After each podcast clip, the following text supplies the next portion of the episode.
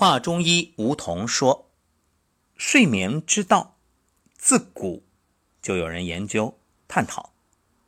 明末清初大医家曹廷栋做了一个总结，其中啊有两个原则，也可以称为两个方法，一个操，一个纵。哎，各位听着有点熟悉，操纵。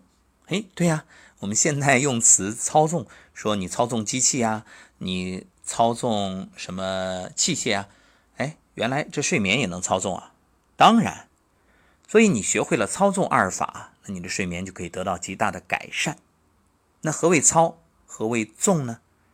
其实这里两个字虽然是一个词，但它有着不同的寓意。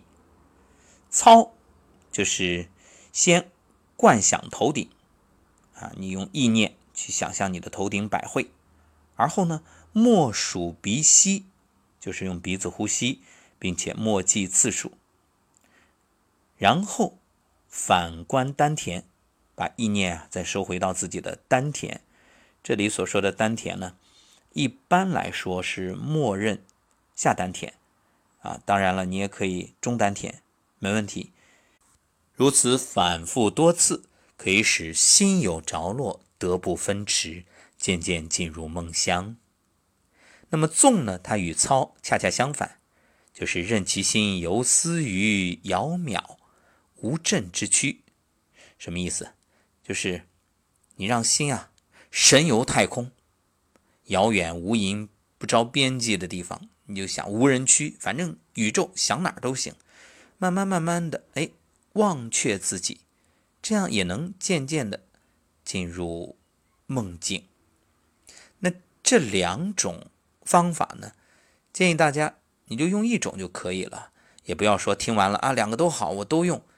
其实不论用哪个方法，一定得花时间，得有耐心。你不能说我用了没效果，那你就是操之过急，纵之不当。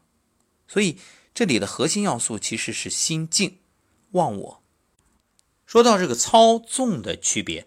忽然想到了《诗经》里面的“窈窕淑女，寤寐求之，求之不得，寤寐思服。”这里所说的“寤”和“寐”啊，都是睡，但睡和睡还不一样。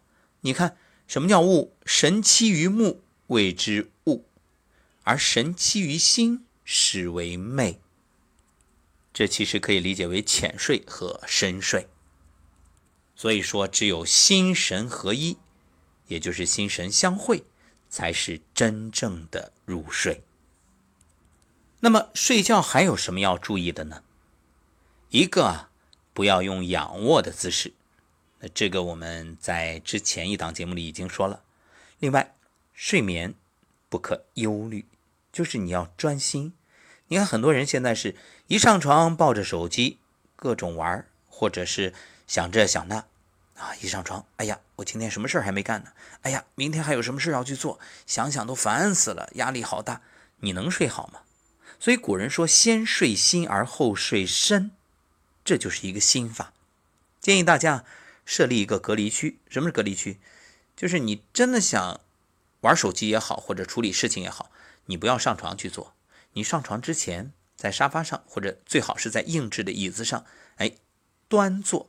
然后有一盏台灯，静静的看会儿书，或者是玩一会儿，都行，或者写字啊，嗯，听音乐呀。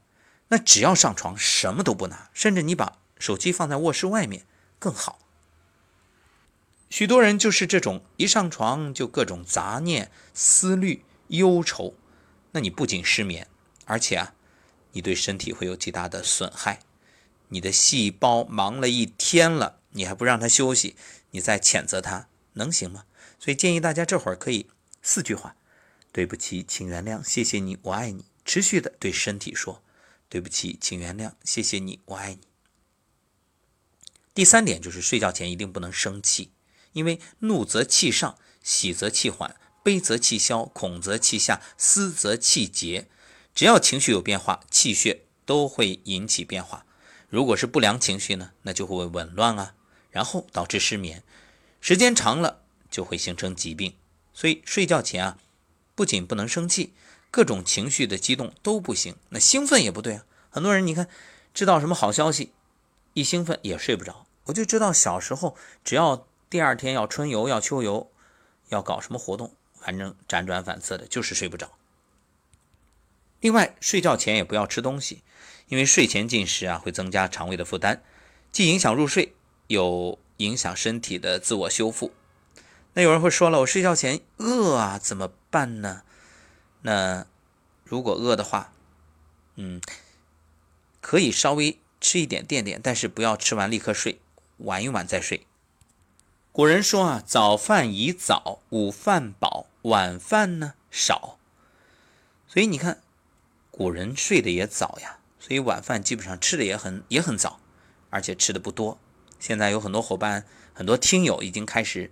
少吃甚至不吃晚饭，这个非常好。但是要提醒大家，你不能因为不吃晚饭，结果呢你搞得十一二点才睡，熬夜，那你肯定饿得不行啊。不吃晚饭，同时要配合早睡觉。另外，古话说“食不言，寝不语”，睡觉也不能说话。为什么？因为从中医角度来看，肺为五脏华盖，主出声音，凡人卧下，肺即收敛。如果你明明肺已经开始休息了，你还说话，就耗你的肺气。我们来打个比喻啊，这就好像那个寺庙里的大钟，你看那钟怎么响？当然是敲响。怎么敲响？它得挂起来，挂起来它才能有声音。你放地上，你敲是没声音的。要想有声音，你得使劲才能有一点声音，还不大。而且睡觉前说话，越说越兴奋，越说越活跃，哎。聊到兴起，变成了彻夜长谈，得这一夜的睡眠又荒废了。所以聊到睡不着，这个很常见。各位啊，这一点要避免。还有睡觉不要开灯，因为开灯啊心神不安。还有现代医学也证明了，开灯啊影响你褪黑色素的分泌。还有睡觉不能张口，很多人有这种张口呼吸的习惯，就是有鼻炎啊。我小时候就有鼻炎。就是鼻子不通，只能用嘴巴呼气啊，嘴巴呼吸，但是这就泄你的元气。要想保持元气，必须闭口用鼻子呼吸。另外，你看张口它也不卫生啊。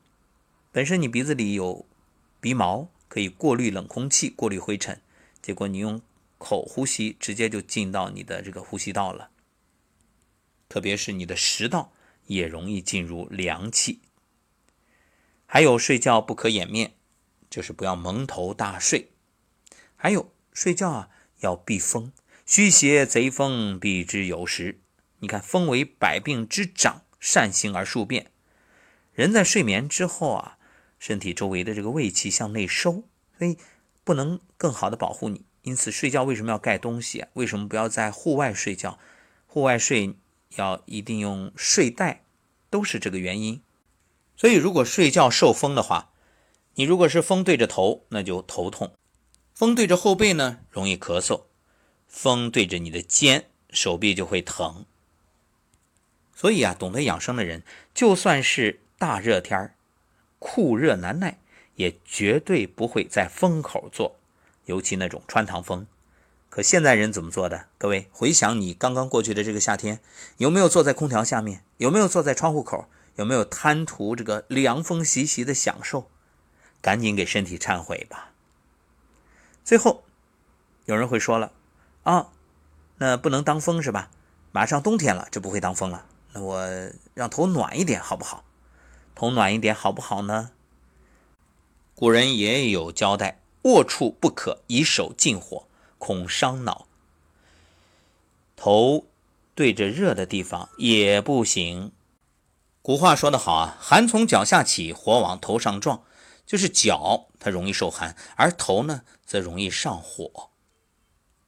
你看很多人的上热下寒，就是属于心肾不交，上面呢火大，下面呢寒凉。所以我们提倡大家手心搓脚心，让心肾相交，水火既济。好，各位。那今天就是给大家说到了睡眠要注意的一些问题。明天在下一档节目会有一个睡前的引领，帮助大家伴着轻柔的音乐安然入睡。好，我们下期节目再会。